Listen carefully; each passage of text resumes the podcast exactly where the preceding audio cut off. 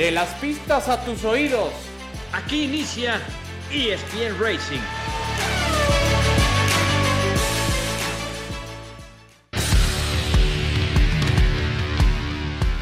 Hola, ¿qué tal? ¿Cómo les va, amigos? Qué gusto saludarles. Esto es ESPN Racing, hablando del deporte motor, hablando de la Fórmula 1 que ha vivido una gran carrera, un gran capítulo en Interlagos apenas hace unos cuantos días y nos preparamos ya para las últimas dos competencias, una de ellas en Las Vegas, muy criticada por algunos, entre otros Max Verstappen. De esto y más platicamos aquí en ESPN Racing junto a Adal Franco mi querido Alex Pombo, soy Javier Trejo Garay. ¿Cómo estás, mi querido Adal Franco? ¿Cómo te va? Gusto saludarte.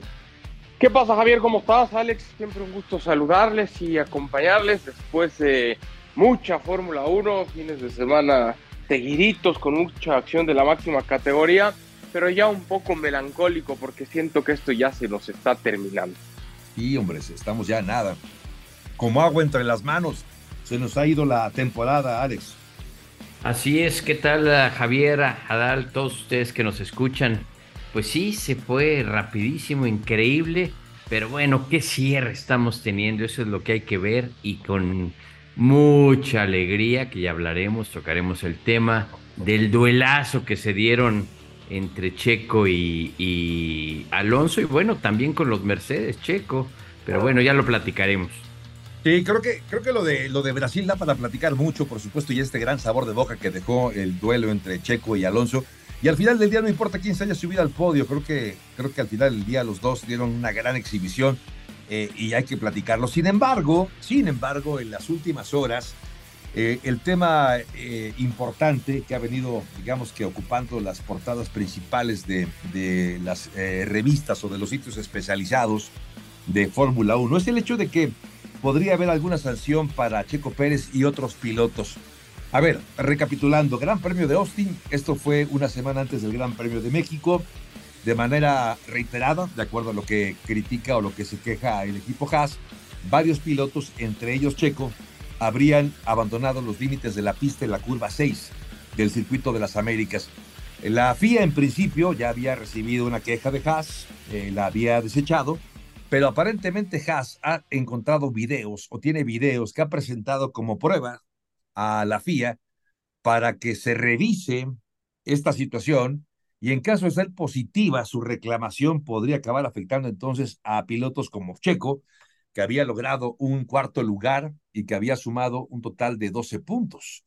12 puntos, recordando que Hamilton fue sancionado, por cierto, en aquella, en aquella competencia, por eso de Checo pasó del quinto al cuarto lugar tenía 12 puntos y esos 12 puntos forman parte de la ventaja que hoy tiene Checo de 32 unidades sobre Lewis Hamilton. Por eso, Alex Pombo, la pregunta es, ¿qué carambas va a pasar?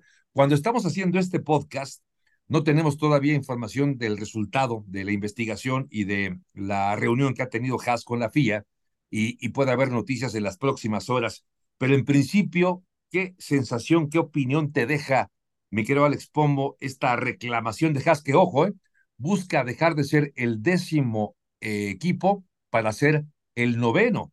Hay cuatro puntos de desventaja, nada más los que tiene contra Alfa Romeo. Pues mira, Javier, Adal, yo primero, ya sabes mi opinión sobre el track limit.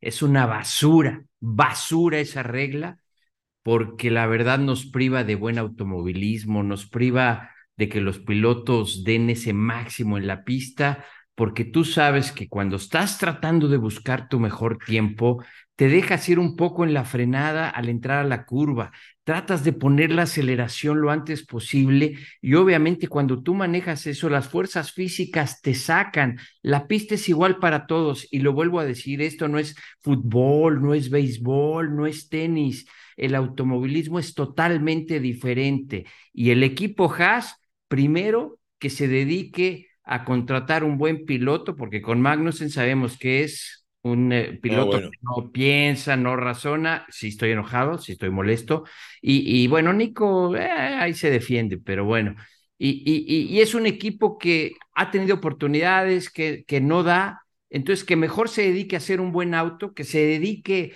a, resolver sus problemas internos y que luego estén presentando evidencias ante la FIA de algo que pasó hace ya tres semanas. Eh, para mí sería ridículo, claro. Hemos visto, por ejemplo, yéndonos un poco a la historia, en 1976, cuando James Hunt ganó el campeonato, que ya lo hemos platicado, eh, Ferrari presentó una protesta porque era unos, un centímetro, mal, mal, no recuerdo, o algo así, el ancho del McLaren de James Hunt, pero más que todo fue por un nuevo diseño del hombro del neumático de Goodyear que descalificaron en el Gran Premio de España James Hunt, apelaron y dos meses después le regresaron los puntos a James Hunt y de ahí fue que ganó el campeonato. Pero la verdad es que, pues ya para mí eso ahorita ya es, es ridículo. La verdad, eh, eh, no sé, cómo dices, qué resultado vaya a dar, pero yo ese track limit no lo soporto, así, no lo soporto. Es alucinante y privan y, y, echan a perder la Fórmula 1 y el automovilismo, porque además ahora ya hasta en las motos lo tienen. O sea, los que lo dicen están en un escritorio, no saben lo que es ir al tope, al límite, en la pista, rajándote, dándote todo. ¡Ay! Se salió de la pista, quítenle el tiempo castíguenlo, cinco segundos, por favor. Pero bueno, ya, adelante. Aquellos que tengan, eh, no sé, alguna diferencia con, con Alex Pombo, aquellos que no sean específicamente sus amigos y quieran hacerlo enojar, háblenle de los track limits. Háblenle de los track limits y se va a poner así, como lo hemos escuchado. ¿Más mesurado, Adal Franco, o también estás eh, molesto por estas, estas decisiones tan quisquillosas de la FIA de poner límites así casi casi con la regla. A ver, con una, con una, con una escuadra milimétrica. A ver, ¿cuánto abandonó la, la, la, la, cuarta rueda eh, el, la pista? Sí, eh, me parece exageradísimo, eh, Adal, pero ¿tú qué opinas de esta situación? Bueno, yo más que hacer un llamado a los que no son tan amigos de Alex, haría un llamado, no sé, a gente, maestros de yoga, este, gente zen que ha encontrado un espacio de paz interior para que nos ayude porque se nos ha puesto mal, Alex, se nos ha puesto mal. Ahora, se nos ha puesto mal y con razón. Yo no me voy a exaltar tanto, pero sí le voy a dar la razón. Creo que está de sobra. Lo hemos platicado muchas veces, la gente que empieza a, decidir eso, o, hace mucho que no se subió a un coche o en su vida se ha subido un coche. Entonces, yo estoy de acuerdo. Los límites de pista no funcionan, no sirven, perjudican. Al final son carreras. A ver, si ya alguien está haciendo eh, un, un, Roberto Madrazo, no sé si fue verdad o fue mentira, pero ¿se acuerdan cuando en ese maratón supuestamente había hecho un corte y demás? Si está haciendo tan descarado, pues evidentemente hay que, hay que penalizarlo, ¿no? Pero si se está saliendo un poquitito así, pues no pasa nada, déjenlos en paz, déjenlos correr. Ahora, yo nada más hago una pregunta. Y a todo esto, ¿qué tiene que ver Haas? O sea, aquí, aquí, ¿en qué juega? ¿En qué participa? Con todo respeto, ¿has qué? ¿No? que meta la queja a alguien que está en disputa en el campeonato de pilotos o de constructores para correr. ¿Has qué carambolas tiene que ver aquí? Y entiendo que todo el mundo quiere, quiere ganar aunque sea un puntito, porque un puntito representa mucho dinero, etcétera, ¿no? A, mí me parece que Haas se está metiendo en algo que ni le va ni le viene, aunque me digan, bueno, pero quizás tenía un puntito más en la carrera, ¿verdad? O sea, ya no sé si se están metiendo en algo que, ¿cómo se ¿Y a ti qué te importa, no? O sea, no sé, siento que terminamos cayendo, no nosotros, ¿no? Pero terminamos cayendo en, en, cosas absurdas, desde el track limits hasta una protesta por parte de Haas, con todo respeto lo digo, ¿qué tienen ellos que estar metidos en esto, no? Sí, entiendo, entiendo, y revisando justamente ese tema, porque evidentemente están ellos tratando de ganar puntos en la mesa, puntos que no pudieron ganar en la pista, los quieren ganar eh, en la mesa está a cuatro, cuatro puntos de desventaja con respecto a eh, Alfa Romeo. Es decir, cuatro puntos que de, en caso de que proceda su protesta podrían acabar arrebatando el noveno lugar de esta clasificación, al menos de manera provisional. Y ello representa, como lo dices, dinero. O sea, al final del día es el cochino dinero el, que vuelve a ponerse en, en, juego y que acaba eh, haciendo que eh, un equipo como Haas, que ha sido pues de, de mediocre a malo en los últimos eh, años, pues obviamente eh, acabe recibiendo algún tipo de ventaja.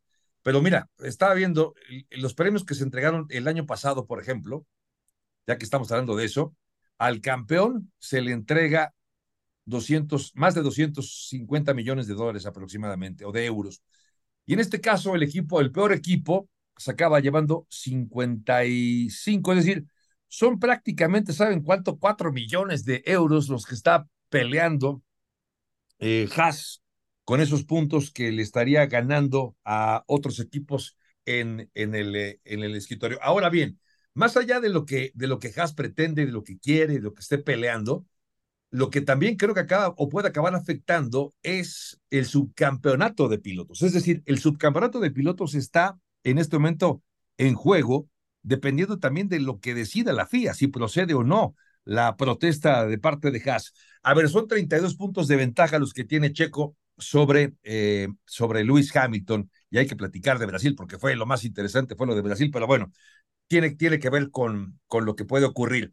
Son 32 puntos de ventaja, salió, le fue, fue un buen fin de semana para Checo allá en Brasil. Ahora, en caso de que Checo sea sancionado con cinco puntos, no perdería ese, ese cuarto lugar que ganó en Austin. Si fuera eh, sancionado con 10 puntos, pasaría del cuarto al sexto punto, al sexto lugar, perdón, y perdería cuatro puntos. Es decir, de los 12 que ganó por el cuarto lugar, si acaba sexto, con esos 10 segundos que le quitaran, eh, se, iría entonces hasta el sexto lugar y serían ocho puntos. Para fines prácticos de 32 puntos que tiene ahora, podría ser que Checo tenga 28 puntos. Si fuera algo más agresivo, una sanción como una descalificación o algo así, y toco madera, pues entonces estaremos hablando de una cosa ya muy, muy complicada para, para el piloto mexicano. Pero bueno, pues tenemos que esperar, no hay de otra, porque todavía no sabemos cuál será la definición de la FIA alrededor de esta protesta de, de Haas. ¿Quieren ustedes decir algo más al respecto o pasamos ya a hablar de el Gran Premio de Brasil, Alex? Pues mira, rápidamente nada más aquí tengo pues eh, una imagen donde dice Gunther Snyder, eh, Steiner que dice no podemos aplicar la regla a veces sí, a veces no. Esto no es opción. Eh, entonces, pues como tú dices, si van a penalizar y obviamente creo que mucho lo que están buscando, porque de los equipos que van a, se van a ver afectados es Alex Albon y Logan Sargent, como dices, con el equipo Williams, porque atrásito de él está Nico Hulkenberg con, con Ferrari, como tú dices, si lo sancionan, pues eh, van a agarrar obviamente parejo y, y a Checo, a Sargent, y, van a beneficiar al equipo, al equipo Haas. Eh, Magnussen pues quedó una vuelta atrás en el décimo cuarto, pero aquí como tú dices, con, con Nico Hulkenberg metiéndose a los puntos, pues puede marcar esa diferencia. Eh, como te digo, yo ya, ya hice respiraciones, ya me calmé, ya hice instalaciones, instalaciones, ya seguí el consejo de Adal, ahorita tomé una clase intensa, rápida de yoga. bien, bien, bien. Ya me, ya me relajé, pero te digo algo, para mí no deja de ser ridículo, vamos a esperar. Espero que el campeonato no se pueda decidir en un momento así, porque además, como dices, se está argumentando que no fue una, sino varias vueltas. Y si se van a poner a quitar cinco segundos por cada vuelta que salieron los autos del track limit, pero bueno, pues entonces, pues ya, ya, ya veremos, ya veremos, a ver qué, qué pasa. Espero, ojalá por el bien del deporte y de la Fórmula 1, no proceda. Ojalá, ojalá que no, si no quedaría, me parece muy en entredicho también por justamente esto, esto que hemos hablado, esta ridiculez de poner límites milimétricos a la pista. ¿Algo más tú, eh, mi querido Adal, o ya pasamos a hablar de, de lo, de lo, de lo relevante de ese gran premio brasileño? No, yo creo que ya. Hay que les manden un mail a Haas y les digan si procede o no procede y hay que nos manden ellos otro mail a nosotros para platicarnos. Ya que nos avisen. Oye, bueno, Adal, eh, qué duelo, ¿no? El de, el de Alonso y el de Checo, seguramente todo el mundo lo vio, lo ha compartido, incluso mucha gente en redes sociales, todo el mundo, me parece que la gran mayoría se enteró de ese gran duelo que se definió en favor de, de, de Fernando Alonso. ¿Por dónde empezamos? Porque fue una, una, gran defensa. Tengo la sensación de que se esperó hasta el final. Checo que pudo haber atacado 20 vueltas antes, pero se esperó para conservar llantas y ya en el último tirón dijo, ahora sí, vámonos por él, por, por, por Alonso y acabó atacando con esta, con, esta, con este gran resultado que todo el mundo ha ponderado y ha puesto quizá como el mejor lance, el mejor momento, no de la carrera, sino de toda la temporada. ¿Tú cómo lo percibiste? ¿Qué sensación te dejó esta, esta, esta batalla entre Checo y Alonso? Fíjate que yo tengo sensaciones encontradas. Por un lado, evidentemente celebro, festejo, sin tema de banderas, festejo un duelo en pista como el que nos entregaron Alonso y Checo, ¿no? Creo que eso es lo que estamos esperando en, en un serial, en una categoría donde hay tal dominio por parte de un piloto y donde de pronto hay escasez de esto, ¿no? De este tipo de duelos, de este tipo de, peleas, de rebases. Eso se celebra a todas costas. Otra cosa que celebro también, la manera en la que los dos con respeto, eh, siempre pulcros, limpios. La, la maniobra de Checo es tremenda, es fabulosa, pero la de Alonso todavía es mejor. Entonces, hasta ahí, todo maravilloso, todo perfecto, reconocimiento para dos. Eso es Fórmula 1. E, ellos son dos racers natos y eso yo lo celebro, lo aplaudo, me, encantó. Pero el otro lado de la ah, moneda nos deja la sensación de, híjole, si Checo tiene mejor auto, que Aston Martin evolucionó y dio cinco pasos al frente este fin de semana. Pero me queda la sensación de si Checo tiene mejor auto, si, Checo viene ganando en confianza, recuperando, y es como te fuiste a penales después de un partidazo, ¿no? Ibas perdiendo, lo empataste, te fuiste a tiempo extra, drama absoluto, te fuiste a los penales y llegaste hasta, yo sé que a Alex no le gusta el fútbol, así que perdón Alex, pero llegaste a muerte súbita y perdiste. Entonces, ah, me queda esa sensación de, híjole, no lo ganaste tú, ¿no? Es como la final de Francia contra Argentina, partidazo de Mbappé, qué bárbaro, y Francia este, Francia el otro. Hoy nadie habla de Francia, hoy hablan de Argentina, campeona del mundo, de Messi, etcétera. Acá, pues también el, el que resulta ganador es Fernando, ¿no? Entonces, por eso digo, hay dos lados de la moneda. Uno que me encanta la pelea que dieron los dos, muy bien Checo, muy bien Alonso, y otra es, ok, pero el ganador y el que subió al podio es Fernando Alonso. Por eso digo, y me quedo como con un sabor semi amargo. Oye, pero Adal, el, lo que hemos venido hablando, sigue segundo en el campeonato, aumentó la ventaja a 32 puntos y, mismo Checo estaba feliz porque tú como piloto sabes que diste todo eso y diste de más, estuviste al límite.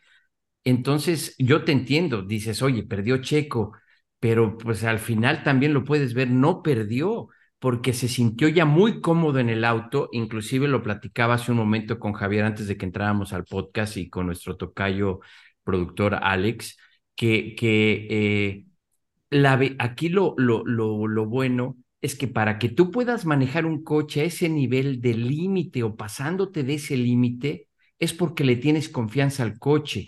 Y es tan importante el coche al final o el auto, la puesta a punto, que ve a Alonso. Alonso se perdió también y estábamos que Aston Martin y qué pasa y que le ponen un buen auto y ve el duelo que, que, que, que tuvimos. Y de eso se tratan las caras, de eso se trata la Fórmula 1.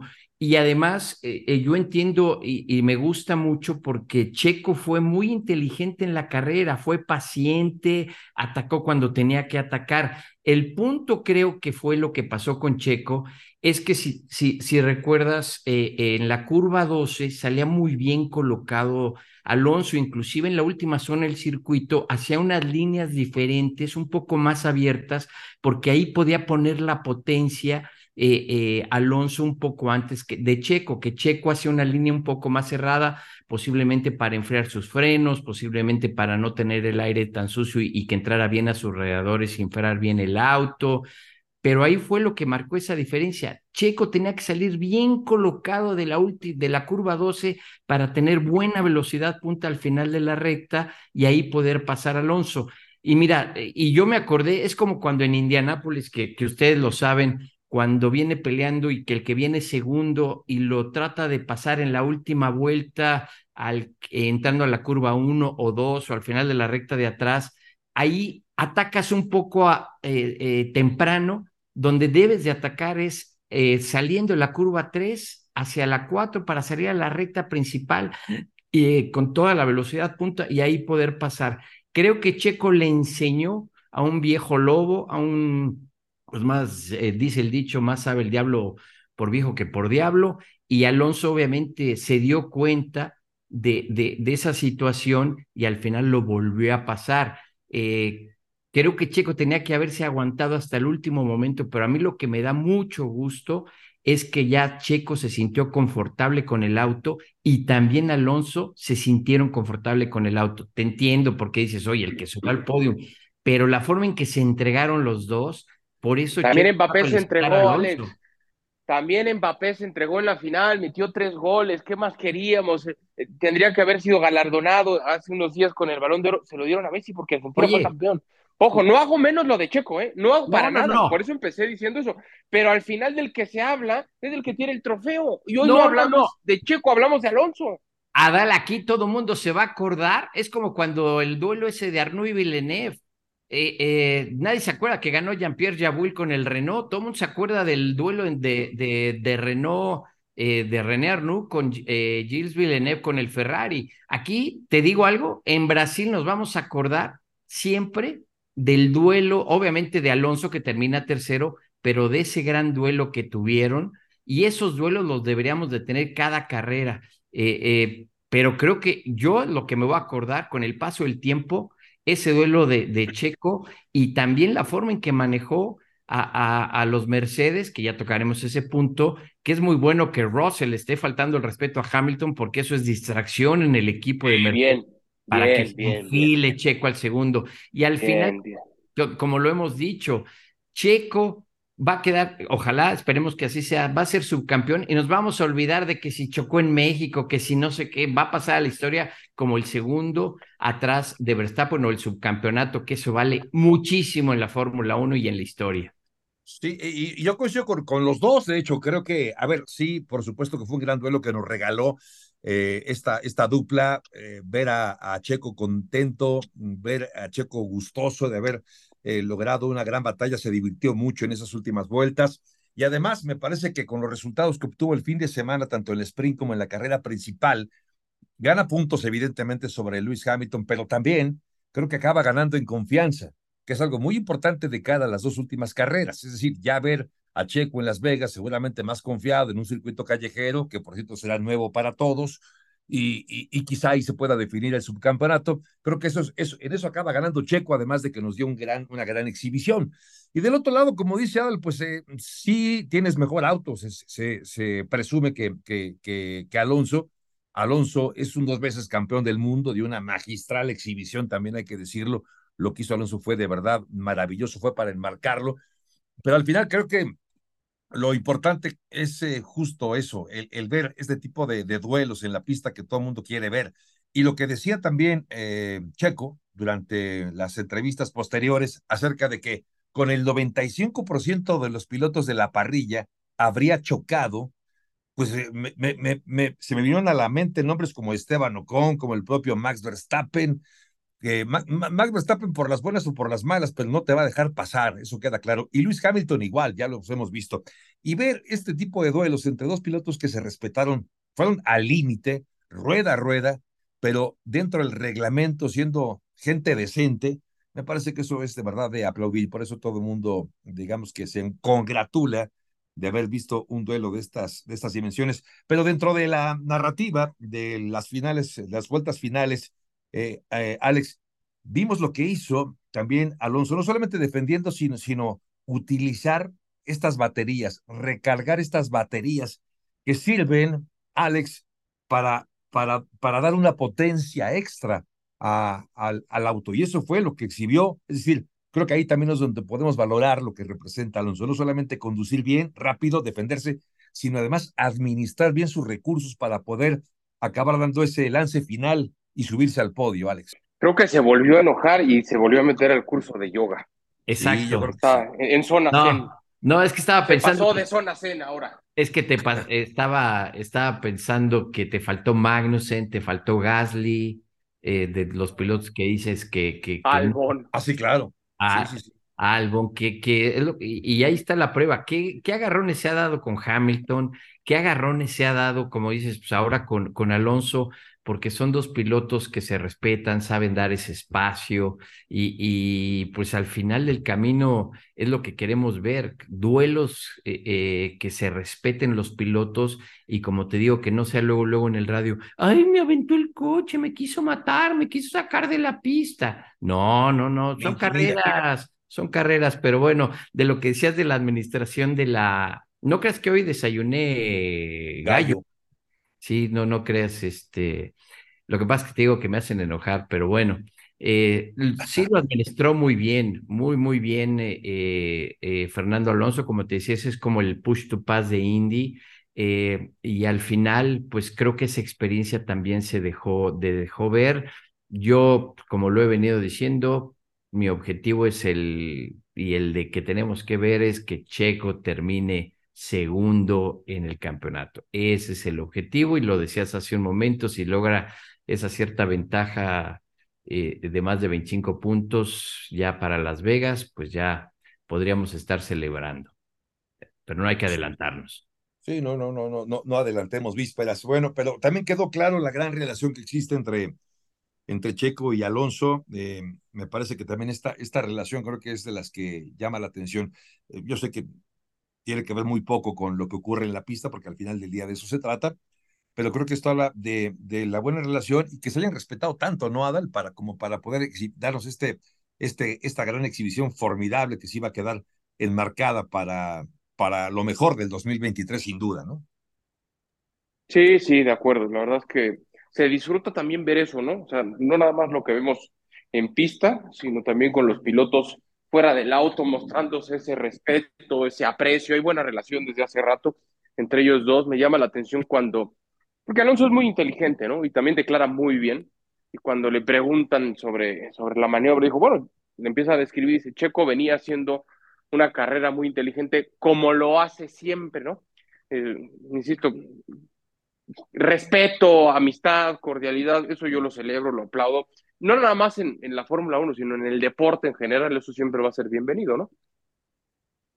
Sí, totalmente de acuerdo con usted. Y es que sabes que, perdón Javier, es que, pasa lo que yo te decía, cuando tú te entregas a tu 150%, ya sea en la actividad que estés haciendo, y obviamente lo que tú decías, al, te entiendo de, de que terminó cuarto, ya no subió al podio, pero los dos dieron todo, todo, todo, y por eso esa satisfacción tan grande de, de, decir de Checo, de, de, Alonso, eh, y como dices, así debería de, existir en, eh, eh, pues en, en, todos los deportes y en muchas actividades, pues también en la vida, ¿no? El saber reconocer y el saber respetar, decir, wow, mi rival o esto, mis respetos, porque yo di todo, él dio todo, y, y bueno, pues así fue, y ojalá se den muchos de este tipo.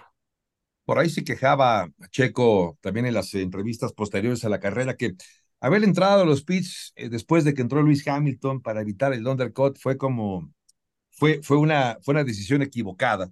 E incluso también él decía al final que eso fue lo que condicionó mucho ya su, su capacidad hacia el final de la carrera, porque al haber entrado antes de tiempo, cuando podían haber tenido un stint más largo, sacar más ventaja antes de entrar a los pits, no lo hizo Checo y por eso tuvo que rebasar hasta tres veces, ¿no? A, al piloto eh, campeón, siete veces campeón del mundo como es Luis Hamilton. Creo que parte de la de la estrategia también ahí quizá falló, al menos eh, parecería, como bien dice Checo, que tendría opciones de, de tener una carrera diferente, quizá con mayores posibilidades de ganar que las que, no, no de ganar la carrera, porque era muy difícil ante Max Verstappen, pero sí subir al podio, que le habría valido mucho. Pero bueno, a ver, de cara a Las Vegas, este fin de semana no tenemos carrera.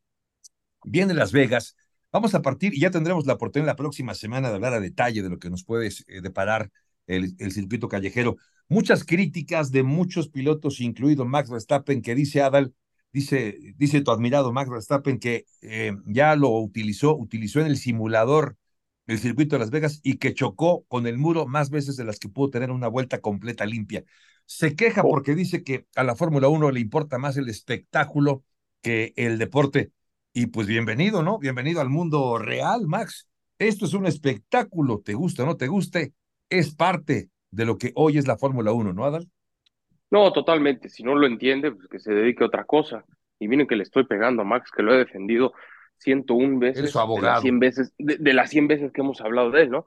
Pero si no entiende eso, que esto antes que un, y, así lo digo, ¿eh? antes que un deporte es un entretenimiento. Es así. Es así. Si él no lo entiende, bueno, entonces que se dedique a otra cosa. Donde sí puede llegar a tener razón es que quizá el trazado no es el idóneo, no es el ideal. Alguien me decía, no voy a revelar la fuente, evidentemente, pero alguien de Fórmula 1 me decía, oye, este, ¿vas a Las Vegas? No, no voy a ir. Dice, Qué bueno, mejor vea el segundo año. Todavía hay muchas cosas que le van a faltar y que todavía no va a estar. Es mejor en el año 2 que en el año 1. Como que trató de suavizar mi, mi sentimiento de que no, la verdad sí quería ir, pero bueno, ¿qué hacemos? Eh, no alcanzó el presupuesto en mi cartera. Está, caro. Me hubieras dicho a Al Canelo Álvarez. Me hubieras dicho. Me hubiera hablado al Canelo. ¿Para qué estamos pensé, pensé en pedirte prestado, Alex, pero la vez pasada que no alcanzaba a pagar mi tarjeta no quisiste. Entonces dije, bueno, si ya no quiso para la tarjeta, pues igual tampoco para los ah, boletos. Eh, pero yo creo que tiene, yo creo que tiene razón, Max. A ver, si el mejor del mundo se la pasó en el muro, ¿qué esperamos de los demás, no? De los mortales. Ojalá nos equivoquemos, ojalá que haya exagerado Max y que no haya, no haya tantos incidentes, ¿no? Yo entiendo los simuladores y son súper sofisticados y ya carísimos y parece que estás arriba del Fórmula 1 o del auto de competencia, pero no dejan de ser simuladores. Lo que te da miedo y te pones el límite es que sabes, eh, y, voy a regresar al track limit, pues que les pongan muros alrededor para que, porque sabes que te da miedo, porque dices, ok, me paso en esta frenada, me paso en esta línea, me voy me voy a poner me lo voy a poner. Entonces es lo que te frena, ese miedo, esa, esa eh, reacción natural del cuerpo. Ahora, yo te voy a decir, está muy chico, es más, todavía ni nacía. Acuérdate que ya corrieron en Las Vegas en un estacionamiento en el Caesar Palace, en una pista que ahí sí era de lo más ridículo que podía haber, pero era un sueño que tenía Bernie Ecclestone, que se le debe a lo mejor estar retorciendo el hígado al buen Bernie, porque su sueño siempre fue tener un buen gran premio, un super show en Las Vegas porque le encanta. Y, mira, yo creo que es parte de todo y de lo que ha cambiado la Fórmula 1.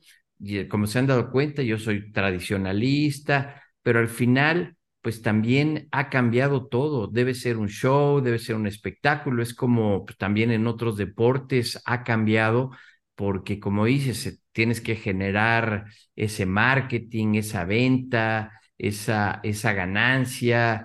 Eh, eh, pues yo al final tenemos un poco de todo en el campeonato, tienes un spa, tienes a lo mejor eh, una pista como Barcelona, tienes Monza, pues bueno, vamos ahora a Las Vegas. En ese aspecto, pues yo te podría decir que estoy muy acostumbrado porque en indicar pues ves que se corre de todo tipo, los cortos, los grandes, pistas callejeras, pistas muy onduladas, brinconas, unas que parecen alfombra, y tienes de todo, y los, eh, los pilotos van felices a dar lo máximo en la pista que les. ¿Los que ibas a decir, Alex?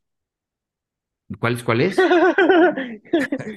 es que pensé que decir los pelitos en lugar de los pilotos. Ah, no. Sí, los, pelitos, los pelitos que dejas cuando vas pegadito al muro y dices, ay, mira, todavía tengo dos milímetros más, como, como. Ah, pensé que decir los pelitos que deja Adal cuando se baña en la regadera. No, bueno, ya ni hablamos de eso. Queda poco en la azotea. Sí, sé de lo que me hablas, mi querido Adal, sé de lo que hablas. Bueno, em, y, y, por otra parte, a ver, ya para, para perfilarlos. La próxima semana hablaremos con profusión de Las Vegas porque vale la pena revisar el circuito, repasarlo, ver las posibilidades y también para entonces ya sabremos si procedió o no la sanción para, para Checo Pérez y sacaremos la calculadora para ver cuál es el escenario para que Checo incluso pudiera coronarse, bueno, no coronarse, pero lograr el subcampeonato. Pero de Mercedes, mi querido Adal, ¿dónde ponemos a Mercedes después de la exhibición? Eh, venía Luis Hamilton de un segundo lugar en México, llegaba a Brasil, uno de sus eh, lugares favoritos, juega o corre de local prácticamente Hamilton en Brasil, y sin embargo les fue muy mal. Las críticas de Toto Wolf al auto fueron incluso públicas, fueron mordaces, fueron fuertes. ¿Qué pasa con Mercedes, Adal? Críticas que fueron todavía potenciadas por Hamilton, que como que le dijo, no, no, no, no, no, no, todo lo que estás diciendo, no, después hablamos, ¿no? Así como diciendo, no hay pero que valga, no hay excusa, no hay pretexto. Esas son las cosas que a veces llaman tanto la atención la Fórmula 1, ¿no? ¿Cómo es posible que Aston Martin venía de ser un desastre en México y resulta que en Brasil anda muy bien? Y caso contrario, Mercedes en, México muy bien y acá son un desastre los dos, ¿no? yo no comparto, eh, porque Hamilton es así, yo lo he expresado públicamente, no tengo problema. Yo no comparto que Hamilton maneja siempre dos líneas y, y, cuando hay reflectores, cuando hay cámaras, cuando hay micrófonos es de una manera, pero luego ya es de otra cuando no hay tanta atención, ¿no? Acá evidentemente es pública esa comunicación, la que expresa Toto Wolf diciendo el coche, el coche me, no merece un piloto como tú, no lo dijo, pero yo sí lo creo, ¿no? Hamilton está para tener mucho mejor auto, es una realidad, es uno de los mejores pilotos en la historia, luego discutiremos si top 10 o lo que ustedes quieran, es una realidad, pero, pero a ver, si es el coche que tienes, y si es la temporada que tienes, y si es para lo que te ha alcanzado, ya deja de quejarte, papito, es lo que hay, con esto batallas. Luego pensamos en la temporada 2024, mejor aún en la 2025 con las modificaciones al reglamento, es lo que tienes, es lo que hay, con eso batallas. Y si hace unos días te sirvió para estar en el podio, pues ahora no le tires basura, ¿no? Es así. Lo mismo pasa con Fernando Alonso, que ya, no, pues este coche no entiendo qué ha pasado, arrancamos muy bien, luego nos caímos y ahora resulta que está en el podio. Mejor ponte a trabajar, mejor ponte a remarle. Alonso se pone con los ingenieros, no digo que Hamilton, ¿no? Pero Alonso se pone con los ingenieros, a ver qué pasa aquí, súbele, ponle, quítale, arréglale. Me decía alguien de Aston Martin, acá es al revés. En todos los equipos, el ingeniero va con el piloto y le dice, hicimos esto, pusimos esto, le cambiamos esto, pa, pa, pa, perfecto. Me dice, acá no. Acá con Alonso, él va antes de la puesta punto del coche y le dice, ok, vas a hacer esto y esto y esto y esto y esto. Y me decía esta, esta persona de Aston Martin, no hay alguien que le diga que no, no solo por ser Alonso, sino por las razones que da, ¿no? Ok, entendiendo las circunstancias, las condiciones, ta, ta. o sea, Alonso es un ingeniero y, y, el equipo actúa conforme a lo que pide Alonso. Qué distinto eso a, no, esto no sirve, esto no me gusta, cómo puede ser, este coche, luego hablamos, etcétera. Otra vez, si es lo que hay, si es lo que tienes, papito, pues ni modo, pan y agua y a lo que sigue, ¿no? Eso es un magnífico punto. Y eh, ahora que decíasle que es uno, es uno frente al micrófono y la cámara y otro, si tuve, como tú, o como ustedes, de hecho, que han tenido oportunidad de platicar con Luis Hamilton, alguna vez en entrevista ahí en, en el paddock para las pantallas de, del autódromo, eh, entras al, al hospital, porque además la entrevista no la haces en el paddock porque, porque él no quiere salir al paddock, te saluda apenas como muy serio, como que apenas con un gesto, está serio, se sienta, y al momento que se prende la cámara, ya empieza la sonrisa y sí, está, él está muy consciente, muy consciente de la importancia de, de, de las redes y también de, pues de, de, los medios de comunicación. Tú, Alex, ¿qué, qué opinas de, de este bajón de Mercedes? ¿Se va a volver a presentar en las últimas carreras? ¿Algo similar en Las Vegas o en Abu Dhabi? Sería una muy buena noticia para Checo, ¿no?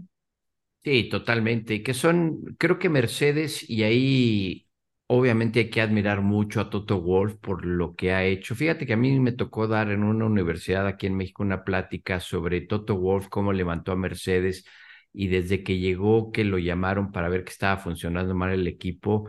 Fue curioso porque Toto Wolf dijo, a ver, desde el baño hay que arreglar porque está todo esto mal. No puede ser que el baño, ta, ta, ta, y así. Entonces, Creo que lo único que sí no le admiro a Toto Wolf que son malos perdedores, no saben reconocer porque todavía le sigue doliendo el primer título que tuvo eh, eh, Max Verstappen y de que se lo robaron, etcétera.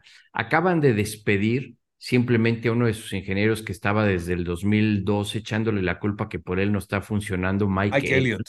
Mike Elliott. Eh, obviamente es un trabajo de equipo y lo, que acaba de decir Adal, lo que acabas de decir tú, tú trabajas como equipo, dependes del que te cambia la llanta, el que te pone la espiroqueta central de la chafaldrana del lado izquierdo, eh, porque si te la pone mal, entonces el auto va a fallar. Y creo que ese es el problema y en beneficio de lo que yo decía hace un momento, que, está jugando a favor de, de, Checo y de Red Bull, porque George Russell ya está en controversia con Lewis Hamilton, ya no se está dejando. Y, y Lewis Hamilton, como dices, eh, eh, si está bien el auto, sí, somos un gran equipo, fabuloso, increíble, pero si algo anda mal, eh, no le gusta y no es, realmente no trabaja en equipo si las cosas no le están saliendo, le están saliendo bien. Fue muy notorio en Brasil como eh, Russell decía, por favor, vengo más rápido que, que, que Hamilton, déjenme sí. pasarlo. Y obviamente implicaba el, los puntos en el campeonato y las cosas, pero, pero bueno, al final eso te digo, juega en beneficio. Ahora, yo creo que el diseño de este auto en esta nueva era, y por eso perdió ese dominio desde que diseñaron, porque además han sido las mismas reglas, es un auto que nació mal. Es un auto, ¿se acuerdan el Purposing que hace tres años? que era terrible y era de los peores en el equipo Mercedes. Obviamente le vas haciendo ciertos cambios y le pones una, eh, un alerón aquí, alerón allá, o deflector, o, o el piso, ciertos cambios, pero el auto nació mal y ahí es donde ha venido batallando Mercedes. Entonces, no es ninguna novedad. Ahora, lo que tú decías ahorita del Gran Premio de México y lo de Brasil, cambia tanto y son autos tan, tan sofisticados o el automovilismo que, como dices, cambia si es tiene una recta larga como la de aquí de México, si tiene una zona como la de las S, si el circuito en Brasil es totalmente diferente, si te llega una nube y refresca la pista, que fue impresionante esa imagen del día sábado, parecía, llegaba... El apocalipsis, apocalipsis. Exactamente. Entonces, todos esos cambios se ven reflejados. Y lo que decíamos, a un Alonso se le olvidó manejar, no, pero es lo que le ofrecen en el auto. Y son pequeños cambios, dependiendo del circuito, que te dan esa ventaja. Para mí, yo creo que van a tener que esperar a que acabe esta nueva era eh, eh, que perdió y ha jugado a favor de Red Bull para poder a lo mejor volver a ser competitivos y, 2025, Alex, no hay más. Hasta el próximo año van a batalla. Así. Exactamente. Hamilton desde ahorita está con esa actitud, que ni corra, ¿eh? Sí, sí, totalmente. Oye, una más ya para cerrar, me quedé con una duda, perdón que te interrumpa, Alex, me quedé con una, de lo, una duda de lo que decías. ¿El problema en el baño era en el lavabo o en el WC? todo el baño, todo el baño. ¿Todo? Todo no, sí era grave, sí era grave, sí era grave. Sí, sí era grave, porque como él dijo, dice, a ver, estamos invitando a nuestros clientes, que no son cualquier cliente, a nuestros patrocinadores que van a invertir millones y de repente te dicen, oye, préstame el baño, llega y está sucio dice, o está mal, ¿qué imagen vamos a dar? Entonces, así de detallista es Toto Wolf. Lo único que te digo, que sepa reconocer también que los otros, eh, eh, es como lo que hablábamos ahorita de Haas y Steiner y su palabra, ya saben, F, que le fascina y todo. hay, eh, a veces, yo entiendo, todos son líderes en la, en la Fórmula 1, todos, todos, todos, todos, pero pero hay niveles y, cuando llevas ya tantos años y Haas eh, no funciona, sí funciona y tiene todo eso, algo está mal desde la cabeza y es lo que tienen que cambiar. Y bueno, algún día también hablaremos de fútbol. Pues ya el próximo fin, ¿no? Ah, no, porque el próximo fin tenemos ya la penúltima carrera del, será el Gran Premio de Las Vegas. Oigan, pues sí, eh, ya la próxima semana, insisto, platicamos si les parece de lo que nos puede deparar este Gran Premio en Las Vegas con todas las críticas, con todos los asegúnes de un circuito callejero, nocturno, eh, y con todas las luces, con toda la, la parafernalia que hay en una ciudad como Las Vegas, que podría ser el escenario donde Checo acabe amarrando el subcampeonato. De esas posibilidades, ya con las cuentas en la mano, si les parece, platicamos la próxima semana, porque por lo pronto estamos llegando al final de ESPN Racing, el podcast del deporte motor de ESPN. Así que en nombre de todo el equipo de Alex Nave, la producción, Alex Pombo, Adal Franco, soy Javier Trejo Garay. Muchas gracias y hasta la próxima.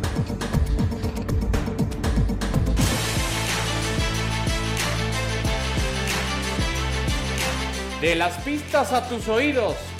Esto fue ESPN Racing